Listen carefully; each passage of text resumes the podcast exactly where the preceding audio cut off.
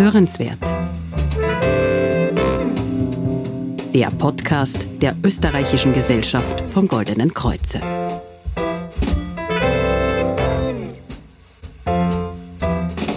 Herzlich willkommen bei Hörenswert, dem Podcast der Österreichischen Gesellschaft vom Goldenen Kreuze. Mein Name ist Denise Seifert. Ja, und in unserer heutigen Folge, da geht's um ein Geräusch, das jeder von uns kennt. Es ist ein zutiefst menschliches Geräusch, auch ein etwas nerviges Geräusch.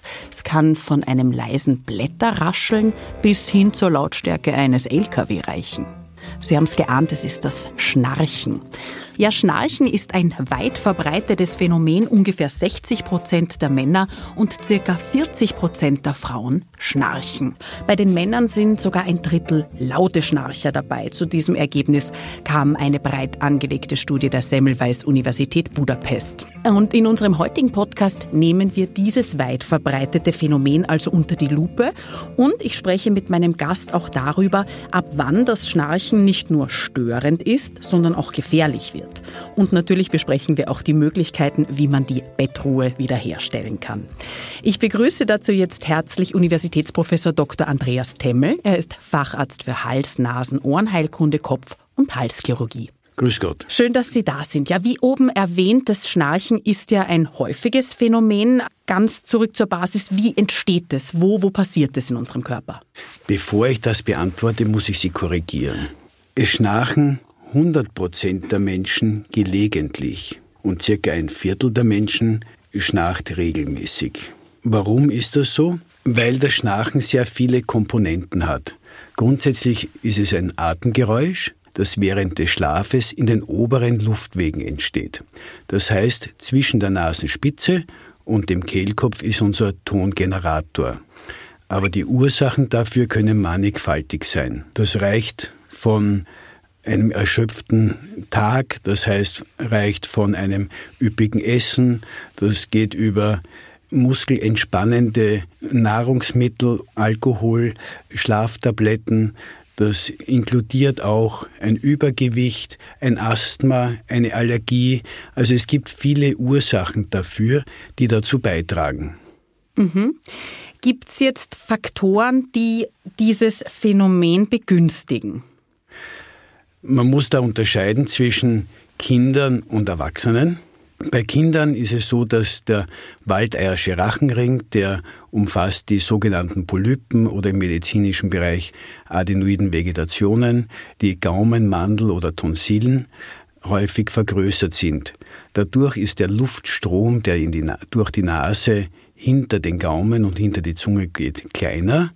Der Techniker würde sagen, die pneumatische Schienung funktioniert nicht und das Gaumensegel und der Zungengrund beginnen zu vibrieren. Mhm. Bei Erwachsenen ist es häufig so, dass eine Nasenscheidewandverkrümmung vorliegt, dass Nasenpolypen vorliegen, dass der Zungengrund sehr groß ist, manchmal auch das Gaumensegel tief sitzt und Natürlich auch die Genussmittel wie Alkohol oder ein sehr üppiges Abendessen können dazu beitragen. Über einen Faktor, der das Schnarchen stark begünstigt, haben wir bisher noch nicht gesprochen und das ist das Übergewicht, richtig? Ja, da müssen wir sozusagen in den, zum tiefen Atemweg zuerst gehen. Die Lunge dient wie ein Blasbalg zum Ansaugen der Luft. Es hängt davon ab, wie, wie groß die Lungenkapazität ist, wie viel Luft ich ansaugen kann. Habe ich einen Zwerchfellhochstand, das ist jener Muskel, der Bauchraum von Brustraum trennt, weil ich ein Übergewicht habe und mein Bauch einfach mehr Platz braucht, dann sauge ich weniger Luft an und schnarche durch das Übergewicht auch.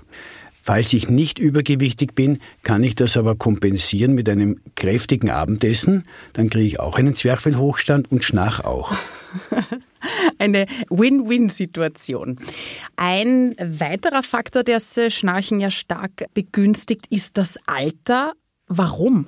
Das hängt mit der Muskulatur und dem Bindegewebe zusammen. Das Gaumensegel und die Zunge sind ja Muskeln. Das ist auch der Grund, warum wir durch Alkohol oder durch Schlafmittel äh, mehr schnarchen, weil dieser Muskel dann weicher wird, so wie auch die Knie weicher werden nach Alkoholgenuss. Im Alter wird aber die Muskulatur insgesamt weniger. Damit sinkt das leichter nach hinten und auch das Bindegewebe wird ein bisschen schwächer. Das ist der Grund, warum wir außen Falten bekommen und innen Schnarchen.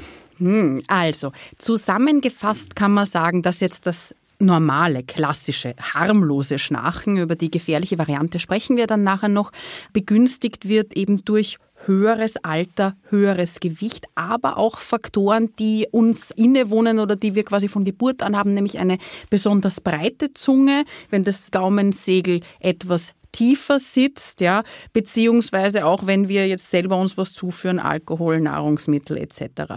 Sie haben zu Beginn erwähnt, 100 Prozent der Menschen schnarchen. Gelegentlich. Gelegentlich. Okay, gut. Das wollten wir nämlich hier noch einmal berichten. 25 Prozent schnarchen regelmäßig. Wir haben auch an der Universitätsklinik für HNO in Wien einmal eine Studie durchgeführt.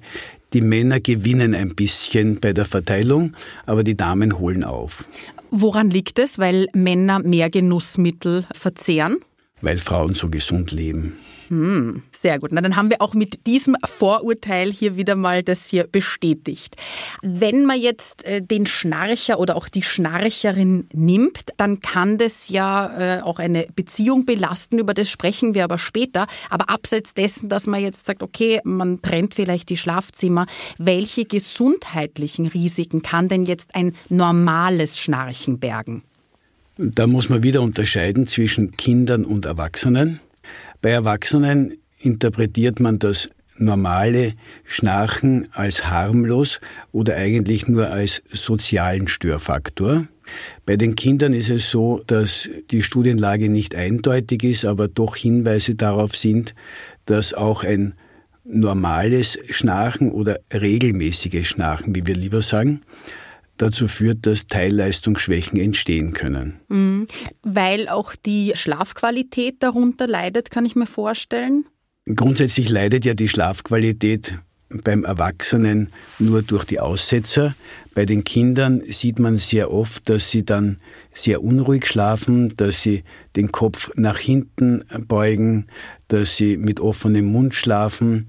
Das kann dazu führen, dass es nicht nur zu einem Sauerstoffverminderung kommt, sondern auch, dass eben der Schlaf nicht so tief ist und damit nicht so erholsam. Was Sie vorher angesprochen haben, sind die Aussetzer, die Atemstillstände, die Apnoe, auf die wir jetzt äh, zu sprechen kommen. Das normale Schnarchen ist ja von dieser Schlafapnoe abzugrenzen. Was genau versteht man denn darunter? Also der Übergang vom Schnarchen zur Hypopnoe und dann zur Apnoe ist ein fließender, weil einfach immer der Luftpolster, der hinter den Weichteilen ist, geringer wird. Und der, vielleicht der Reihe nach, bei Schnarchen habe ich eine normale Atmung mit Geräusch. Bei der Hypopnoe reduziere ich das Atemvolumen um die Hälfte und bei der Apnoe um mindestens 80 Prozent. Damit Apnoe und Hypopnoe als solche gewertet werden, müssen sie aber mindestens 10 Sekunden andauern. Mhm. Um das festzustellen, darauf gehen wir dann später ein, also wie man das feststellen kann, ob man jetzt diese zehn Sekunden überschreitet. Ganz generell gesagt, was können denn die Folgen von diesem Art, von diesen Atemaussetzern, von diesen Unterbrechungen sein, gesundheitlich? Da muss man wieder ein bisschen ein Zahlenspiel machen. Wir sagen, bei Erwachsenen tolerieren wir fünf Apnoen pro Stunde oder bis zu zehn Hypopnoen pro Stunde oder gemeinsam 10 pro Stunde, also Apnoen und Hypopnoen. Das ist der sogenannte Apnoe-Hypopnoe-Index, den wir bestimmen. Wenn das der Fall ist und die Sauerstoffsättigung nicht unter 85 Prozent fällt, dann gehen wir davon aus, dass kein gesundheitlicher Schaden entsteht. Mhm. Wenn man sich überlegt, was passiert bei der Apnoe, ich höre auf zu atmen, die Sauerstoffsättigung im Blut sinkt.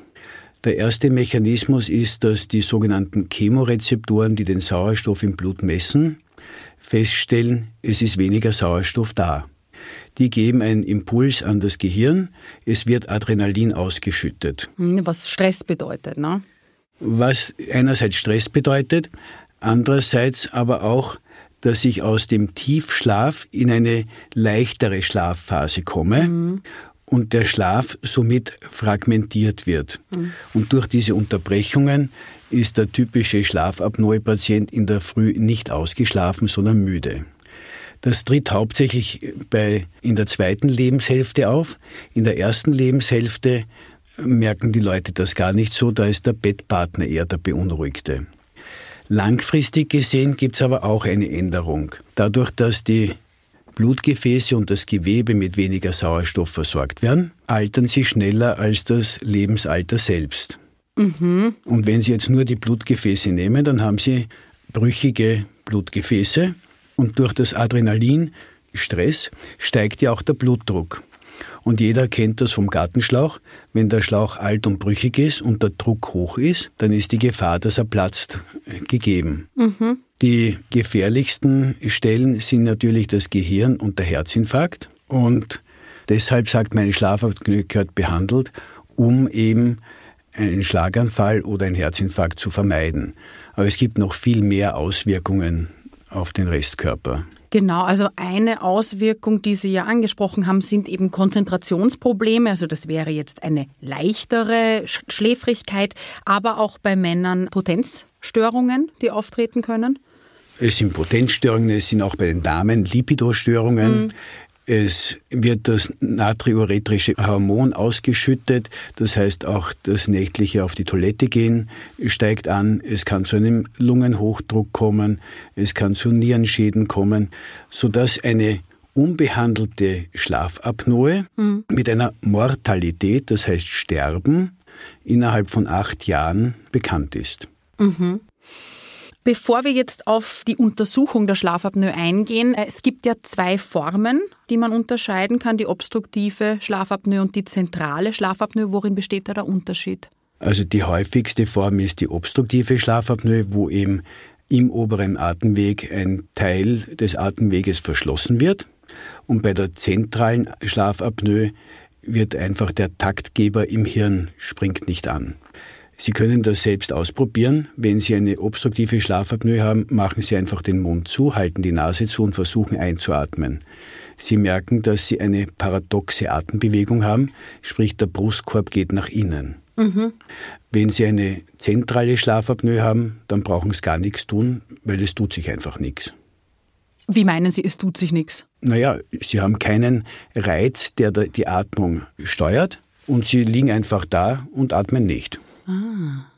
Das bedeutet jetzt umgekehrt. Das ist ein neurologisches Problem. Ja, genau, richtig, weil ich wollte gerade sagen, weil wir haben ja jetzt festgestellt, dass in ganz vielen Fällen oder in den meisten Fällen ja körperliche Ursachen zugrunde liegen. Ob es jetzt das schlaffe Gaumensegel ist oder auch Übergewicht oder die breite Zunge, sprich etwas Natur der Innen, Natur innewohnendes bzw. Naturgegebenes. Aber das hier ist äh, mir jetzt neu, also dass das wirklich im, im Hirn ist, auf das ich ja dann wenig bis gar keinen Einfluss habe, oder?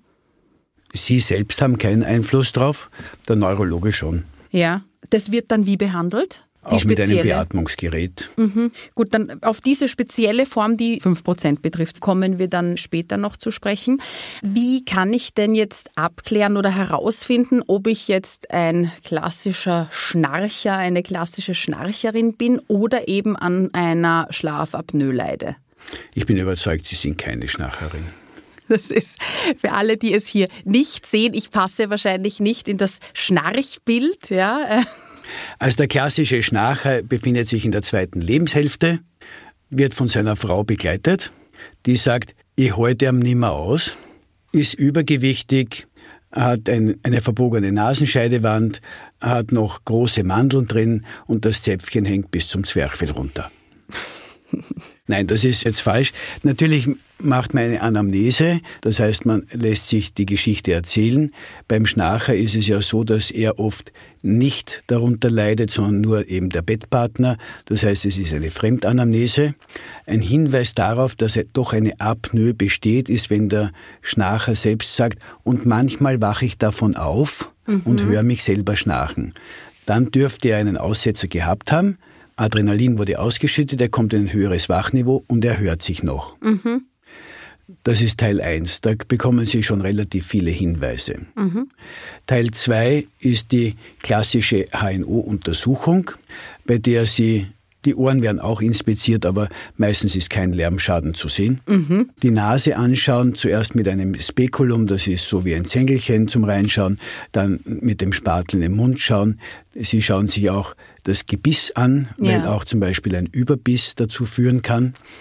Und dann wird mit dem Endoskop, das ist so ein flexibler Schlauch mit einer Fiberoptik, von der, vom Naseneingang bis zum Kehlkopf alles angeschaut, wo ein Passagehindernis liegen könnte. Oft kann man da schon etwas identifizieren. Dann kann man das sogenannte Müller-Manöver durchführen. Der Patient schließt den Mund, man hält ihm die Nase zu und er versucht einzuatmen mit dem Endoskop drinnen. Mhm. Und dabei sieht man eigentlich ganz gut, wo die Tendenz zum Kollabieren des Gewebes besteht. Mhm. Dann gibt es die sogenannte Schlafendoskopie, wo der Patient in einem Propofol-Schlaf, das ist dieses tolle Medikament, das Michael Jackson schon hatte. Mhm. Für alle, die ja nicht Michael Jackson sind, also auch wenn man einen Dämmerschlaf äh, hat, eine Operation unter Dämmerschlaf wird Propofol eingesetzt, ja? Auch hier kann man dann sehr gut sehen, wo der Kollaps im oberen Atemweg auftritt. Dann ist man mit der klinischen Untersuchung eigentlich fertig und kann eine apparative Schlafuntersuchung machen, die sowohl ambulant als auch stationär stattfinden kann. Das ist die sogenannte Polygraphie oder Polysomnographie, wo einfach ein, eine Nasenbrille aufgesetzt wird, über die man die Atmung über die Nase sehen kann, ein Brustgurt verwendet wird und eine Sauerstoffsättigung gemessen wird als kleinste Einheit und kann damit ganz gut abschätzen, ob der Patient ein soziales Problem oder ein gesundheitliches Problem mhm. hat. Also sprich, das ist dann diese ganz bekannte Untersuchung im Schlaflabor. Ne? Also Nein, das ist die ambulante Untersuchung. Mhm. Es gibt sozusagen Erweiterungstools. Mhm. Das einfachste ist eben nur Atmung und Sauerstoffsättigung. Die zweite Stufe wäre, dass man noch einen Brustgurt und einen Bauchgurt dabei hat, um zentrale und periphere Apnoe zu unterscheiden. Mhm und gleichzeitig auch ein EKG schreibt, weil ja auch durch dieses Adrenalin die Herzfrequenz sich ändern kann. Und die sogenannte Schlaflaboruntersuchung ist eine, wo auch ein EEG, wo auch ein Epidry Movement, wo auch ein Restless Leg Syndrom und verschiedene andere Parameter untersucht werden und das Ganze gleichzeitig auf Video aufgenommen wird. Also um hier auch den ultimativen Beweis genau. zu haben. Mhm. Also wenn ich das jetzt aber richtig verstanden habe, dann ist dieser Gangweg im, ins Schlaflabor der letzte. Also es ist nicht sofort so, dass mein HNO mich in ein Schlaflabor überweist, wenn ich, ja. Schlaflabore sind sehr gut ausgelastet und möchten deswegen auch eine Screening-Untersuchung im Vorfeld. Mhm. Genau, also das ist das, was Sie vorher gesagt haben mit der genau mit der mit der Nasenbrille und wo man untersucht, ob hier Barriere im Kiefer-Gaumenbereich vorhanden ist. Oberen Atemweg. Ja. Lassen Sie uns bitte noch kurz über die gesundheitlichen Risiken bei der Schlafapnoe sprechen. Äh, die sind ja nicht nur rein auf das ja auf jetzt in dem Fall auf das Herz und auf das Hirn bezogen, sondern wenn ich das richtig gelesen habe, auch auf Diabetes, also ein erhöhtes Diabetes Diabetesrisiko. Auch die Libido, die Sie vorher angesprochen haben, die leidet sowohl bei Mann als auch bei Frau und ein erhöhtes Unfallrisiko, was ich mir daher leiten kann, weil ja die Konzentration eine geringere ist, sprich die Aufmerksamkeitsspanne. Dadurch verzögert sich auch die Reaktionszeit und ja, somit ergibt Deswegen es Deswegen steigt auch Ihre Autoversicherungsprämie in Amerika, wenn Sie ein unbehandeltes Schlafapnoe-Syndrom haben. Ja, ah, das heißt, all diese Symptome können Sie auch aus der Praxis bestätigen, die mit der Schlafapnoe einhergehen. Ja, weil diese Sauerstoffunterversorgung ja alle Gefäßsysteme betrifft, alle Gewebe betrifft. Und es gibt halt vulnerablere, also empfindlichere und weniger empfindliche Gewebe. Die empfindlichsten sind Herz und Hirn, aber natürlich auch die Bauchspeicheldrüse, natürlich auch, auch die ganz normale Muskulatur. Jemand, der eine Schlafapnoe hat, ist sicher nicht der beste Marathonläufer. Mhm. Angenommen, ich habe jetzt festgestellt, lassen Sie uns bei der Schlafapnoe, also bei dem gesundheitlich schwerwiegenderen bleiben, dass ich jetzt äh, von einer Schlafapnoe betroffen bin. Wie behandle ich eine solche? Na, es kommt auf die Ursache an. Mhm. Bei Kindern können Sie 90 Prozent mit der Mandel- und Polypenoperation, wie sie im Volksmund heißt, heilen. Mhm. Gibt auch übergewichtige Kinder, so wie übergewichtige Erwachsene. denen werden Sie empfehlen, eine Gewichtsreduktion durchzuführen. Das nächste ist, wenn wir zum Erwachsenen zurückkehren, Sie müssen mit diesem Menschen sprechen und müssen feststellen, kann er an seinen Ernährungsgewohnheiten etwas ändern, weil einfach ein großes Abendessen kurz vor dem Schlafengehen zum Zwerchfellhochstand, wie zuerst schon erwähnt, führt und damit die Einschränkung der Lungenfunktion bewirkt. Starkes Rauchverhalten funktioniert auch sehr gut, um die Lungenfunktion zu reduzieren. Genussmittel, die entspannend sind, zu vermeiden. Mhm. Und natürlich auch, wenn möglich, Schlaftabletten zu reduzieren. Das bezeichnen wir als sogenannte Schlafhygiene. Das hat nichts mit sauberer Bettwäsche zu tun. Wenn diese Maßnahmen durchgeführt werden, können die Patienten, die das haben, ganz gut davon profitieren. Das nächste ist, Sie müssen schauen, ob der Patient eine Allergie hat. In unseren Breiten gibt es ja die Hausstaubmilbe, mhm. die vorzugsweise im Bett lebt und damit auch den Atemweg anschwellen, die Schleimhäute des Atemwegs anschwellen lassen kann und damit zu einer reduzierten Atmung führen kann. Ja. Wenn ein Patient Asthma hat, dann werden Sie mir empfehlen, die Asthmatherapie zu optimieren und ihn zum Lungenfacharzt schicken. Wenn all diese Maßnahmen nicht gefruchtet haben, dann kommt es darauf an, wozu der Patient bereit ist. Mhm. Der Goldstandard der Therapie ist die sogenannte CPAP-Versorgung. CPAP steht für Continuous Positive Airway Pressure.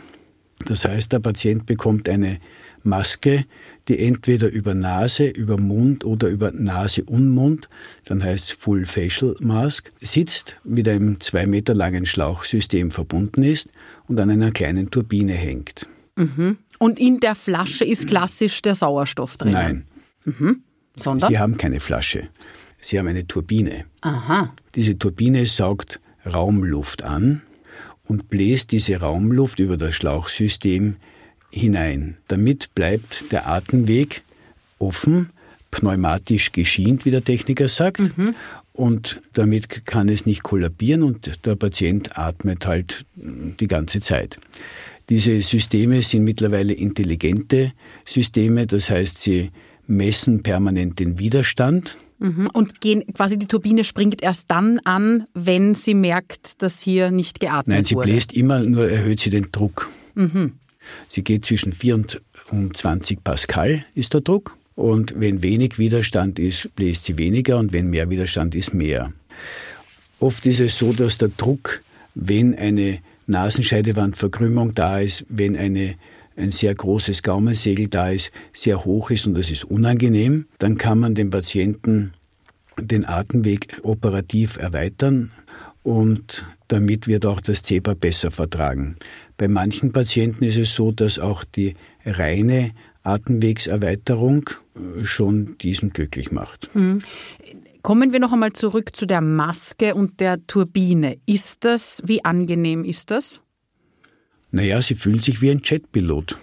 Mhm, also das ist jetzt nicht nur so eine leichte Maske, sondern nein, nein, das ist eine Maske, die die muss über Nase und Mund wird die gestülpt, wird wird auch festgezurrt und muss auch dicht sitzen. 4 bis 20 Pascal ist relativ viel Druck. Das heißt, ich habe das Gefühl, ich bin wie Maverick in Top Gun ja, genau. die ganze Nacht. Wie, ja, aber Sie fühlen sich wie, wie Maverick. Ja, ich fühle mich aber nicht die schöne Variante, also, sondern die...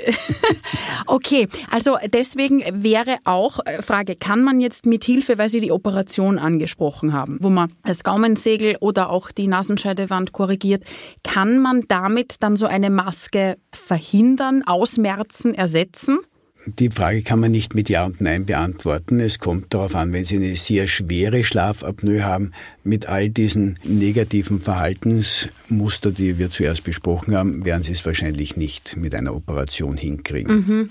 Wenn Sie eine leichte Schlafapnoe oder eine mittelgradige Schlafapnoe haben, dann wird Ihnen die Erweiterung des Atemweges, ob das jetzt eine Nasenscheidewandkorrektur ist, ob das eine Uvolopalotopharyngoplastik ist, also eine Gaumensegel. Ich bewundere Sie, wie schnell Sie dieses Wort jetzt hier gesprochen haben. Ich Bitte nochmal langsam zu Ich übe das jetzt 30 Jahre. eine Uvulopalotopharyngoplastik mit oder ohne Tonsilektomie. Mhm. Ich heißt, übersetze, also sprich eine Korrektur des Gaumensegels mit oder Kürzen, ohne? Ein Kürzen des Zäpfchens mhm. und zwar nur so viel, dass das Fettgewebe weg ist und der Muskel erhalten bleibt, weil wenn man zu viel wegnimmt, kommt die Nudelsuppe aus der Nase. Ein Versteifen des Gaumensegels und wenn notwendig auch eine Entfernung der Mandeln mhm. und ein Raffen des Gaumensegels mit Nähten. Bei manchen Patienten reicht es aber auch, dass man eine radiofrequenzinduzierte Thermotherapie macht, sprich Narben im Gaumensegel setzt. Mhm. Das kommt, ist eine sehr individuelle Entscheidung, die man dann treffen muss. Man muss auch den Patienten sagen, das CPAP, also dieser Beatmungskistel, das funktioniert immer, mhm. wenn man es verwendet. Mhm. Bei der Operation ist es eine Operation, wo man sagen kann mit hoher Wahrscheinlichkeit, aber nichts versprechen kann. Mhm. Und wo eine Operation auch immer mit Risiken behaftet ist. Natürlich. Mhm. Also gerade im Gaumenbereich. Gehen wir jetzt einmal von dem positiven Fall aus, dass ich nur eine normale Schnarcherin, ein normaler Schnarcher bin, also ohne Schlafapnoe. Und ich möchte mich jetzt bzw. meine Partnerschaft retten und heilen und recherchiere im Internet und da stoße ich ja auf zahlreiche Gadgets, zahlreiche Tipps, Wunderwaffen. Also das Erste, was man sagen muss, ist, sie retten keine Beziehung. Es ist wie die hochgeklappte Klobrille und die offene Zahnpastatube. Wenn das der Grund für die Trennung ist, dann werden sie getrennt. Gut, haben wir das hier mal. Äh, unser Podcast ist übrigens äh, vorbehalten, also wir, wir übernehmen keine Haftung für etwaige Beziehungs, äh, weitere Beziehungen. Die erste Therapiemöglichkeit für den harmlosen Schnarcher ist die Partnertherapie. Ich kaufe meinem Bettpartner, meiner Bettpartnerin Oropax oder Gehörschutzbügel von irgendeiner Firma, mhm. Baumarkt. Wird meistens nicht gut akzeptiert. Ein Schweizer, ein gewisser Herr Griesner, hat auch etwas sehr Lustiges erfunden. Er hat Boxen für den Kopf erfunden aus Holz, mhm. wo man den Kopf hineinlegt und der schluckt dann 28 Dezibel. Und wenn man kuscheln möchte, kann man die Mittelteile hochklappen ist aber auch jetzt kein Verkaufsschlager. Ich wollte gerade sagen, also ich, ich habe es nicht unter den äh, Top 3 gefunden. Unter den Top 3 habe ich nämlich gefunden, also wirklich Dinge, die auch auf Internetplattformen, Verkaufsplattformen sehr hoch geratet oder gerankt wurden. Das war zum einen ein Kissen, das verhindert, dass man auf dem Rücken schläft. Ja, es gibt Schnarcher, die nur Lage bezogen schlafen. Das kann man auch mit diesen Screening-Untersuchungen feststellen, ja. in welcher Position das auftritt. Der, der nur in Rückenlage oder hauptsächlich in Rückenlage schnarcht, kann durch eine Rückenlageverhinderungsweste von dem Schnarchen befreit werden. Das ist ein, schaut aus wie eine Notfallschweste im Auto mit einem sehr breiten Styropor im, im Bereich der Wirbelsäule. Dadurch verhindere ich, dass ich am Rücken liege und rolle immer zur Seite. Mhm. Wenn ich geschickt bin, dann liege ich trotzdem am Rücken und bekomme Rückenschmerzen. nämlich gekrümmt. Gut, kommen wir zu einem weiteren Tool, das sehr, sehr äh, hohe Bewertungen hat, nämlich ein Nasenspreizer. Was halten Sie davon? Funktioniert das? Jein. Wenn Sie, Sie können das selbst überprüfen, ob Ihnen das helfen wird oder nicht. Sie stellen sich vor den Spiegel, atmen durch die Nase ein. Wenn Sie sehen, dass die Nasenflügel nach innen angesaugt werden, dann wissen Sie, hier ist eine Ventilfunktion vom Nasenflügel, dann wird Ihnen der Nasendilatator oder Nasenspreizer helfen. Mhm. Wenn Sie aber ganz ruhig einatmen, wird es nichts tun. Mhm. In dieselbe Kategorie fallen die sogenannten Nasenpflaster. Sie sehen das oft bei den Fußballspielern auch. Das sind die, die durch den Mund ein- und ausatmen. Denen bringt es auch nichts. Mhm. Das heißt, wenn Sie sehr schwache Nasenflügel haben und die ansaugen beim Atmen, dann ja, ansonsten nein. Mhm. Viele wollen das auch nicht. Man kann das auch operativ sanieren, indem man ein Knorpelstück einfach auf der auf der Seite, dort wo der Nasenflügel ist, einsetzt oder indem man die Nasenspitze ein bisschen hebt, operativ. oder im schlimmsten Fall auch Spreadergrafts, also Knorpelinterponate reinsetzt zwischen Nasenscheidewand und Nasenflügel in der Mitte. Mhm. Ein drittes, über das ich gerne noch mit Ihnen sprechen würde, ein drittes Gadget aus dem Internet ist ein sogenannter Akupressurring. Haben Sie von dem schon gehört? Ja, aber es gibt keine wissenschaftlichen Studien dazu, dass der wirklich gut funktioniert. Es gibt noch etwas anderes, das haben Sie jetzt noch gar nicht erwähnt. Es gibt sowas, das schaut aus wie eine Uhr, die hat ein Mikrofon und, und eine Batterie. Und immer wenn das Mikrofon ein Schnarchgeräusch wahrnimmt, das über 30 Dezibel ist, das ist so ungefähr die Unbehaglichkeitsgrenze für die meisten Leute, dann bekommt der Schnarcher einen Stromschlag. Hat sich auch nicht ganz durchgesetzt, weil der Schlaf damit auch fragmentiert wird mhm. und der auch keinen erholsamen Schlaf hat. Vielleicht hat der Bettpartner einen erholsamen Schlaf. Mhm. Ja, oder kann irgendwelche Leidenschaften ausleben. Gut, Stichwort Beziehungskiller, über das haben wir ja schon gesprochen, was man in, in dem Fall tun kann. Vielleicht noch einmal ganz kurz zurück zur Operation, über die wir gesprochen haben. Wann ist denn so eine Operation von Nase oder und Gaumen und Mandeln, wann ist denn das unvermeidbar? Nie kann immer darauf verzichten. Also sprich, weil ja, sollte ich unter einer Schlafapnoe leiden, die Maske verwenden kann, die ja immer funktioniert, wie Sie gesagt haben. Das Schnarchen ist eine Geschichte, die nicht in unserer Zeit modern geworden ist. Die war schon im 18. Jahrhundert sehr modern. Es gab sogar eine, in Deutschland eine sehr schöne Dissertation von Friedrich Wilhelm Lustig, der geschrieben hat, nach einem Schlaganfall und bei schwerer Trunkenheit leiden die Leute unter einem Schnarchen, so dass man glaubt, sie würden ersticken. Und der hat dann vorgeschlagen, dass man die Leute tracheotomiert. Das heißt, dass man den sogenannten Luftröhrenschnitt macht, weil ja dann der obere Atemweg ausgeschaltet ist und das ist immer noch eine Ultima Ratio für Leute, die, die man nicht operieren kann oder die nicht besser werden, weil da kann ja nichts zufallen. Das ist sozusagen das Einfachste, ist aber nicht sehr beliebt. Mit dem Goldstandard der CBAP-Therapie kann ich, solange es der Patient toleriert, jeden Patienten beatmen. Es gibt dann noch spezielle Formen, die auch den Druck senken beim Ausatmen, die alles Mögliche tun. Wenn der Patient sagt, der Druck ist mir zu hoch, dann wäre es ein Grund, dass man sagt, ich korrigiere die Nasenscheidewand, ich raffe das Gaumensegel, damit ist der Druck geringer. Wenn er unter einen Apnoe-Hypopnoe-Index von 10 fällt, bräuchte er vielleicht nicht einmal die Maske. Mhm.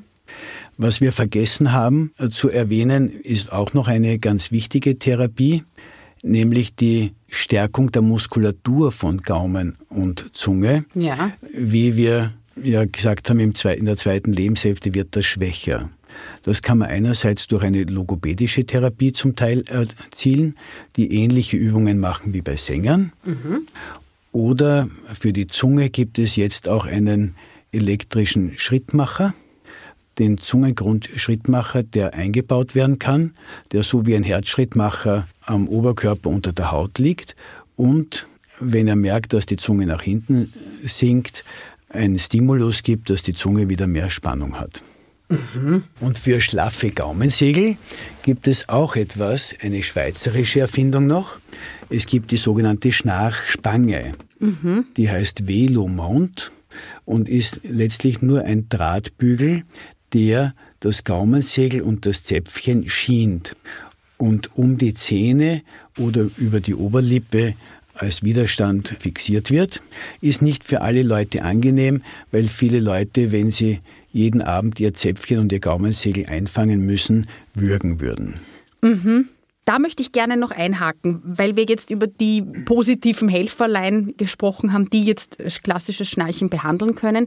Gibt es da auch etwas, wo Sie sagen, ah, da warne ich davor, das ist gefährlich, bitte das nicht machen? Also gefährlich sind diese Dinge alle nicht, weil sie ja keine Arzneimittel sind und auch nicht wirklich durch eine Medizinproduktprüfung gehen müssen. Es sind einfach Gadgets, so wie mhm. Sie sie nennen. Was nicht funktioniert, sind meistens diese Polster, wo man mit dem Kopf auf die Seite rollt, die in der Mitte so eingekerbt sind. Da findet jeder Schläfer wieder eine gute Position. Genau, das sind diese sogenannten Schnarchkissen. Ja, mhm. die funktionieren eigentlich nicht. Ja. Was auch nicht wirklich gut funktioniert, sind diese Schnarchsprays. Die versprechen, dass, dass durch die ätherischen Öle, die da drinnen sind, so viel Spannung erzeugt wird, dass das Gaumensegel nicht mehr nach hinten fällt. All die anderen Dinge sind bei richtiger Indikation okay. Nicht verwenden würde ich den Elektroschocker. Die, die Uhr die jetzt, Uhr. die Sie, ja, ja, schon, ja, aus mehrerlei Gründen nicht. Jetzt abseits dieser Gadget, wie wir sie genannt haben, im Internet, fünf, wenn Sie uns jetzt fünf Tipps geben könnten, damit wir die Bettruhe wiederherstellen, welche wären das jetzt zum Abschluss? Also damit wir nicht schnarchen, Entschuldigung, so meine ich's. Die fünf wichtigsten Punkte sind das Einhalten der Schlafhygiene, sprich auf die muskelentspannenden Getränke abends zu verzichten. Mhm, also kein Alkohol, ja. Auf die kräftige Mahlzeit am Abend zu verzichten. Kein Schnitzel. Mhm. Stelze ist auch nicht so gut. Ja. Einen angenehmen Tag zu haben, denn erschöpft zu sein durch zu viel Arbeit führt ebenfalls dazu, dass die Schlaftiefe tiefer wird und damit auch das Schnarchen häufiger wird. Mhm.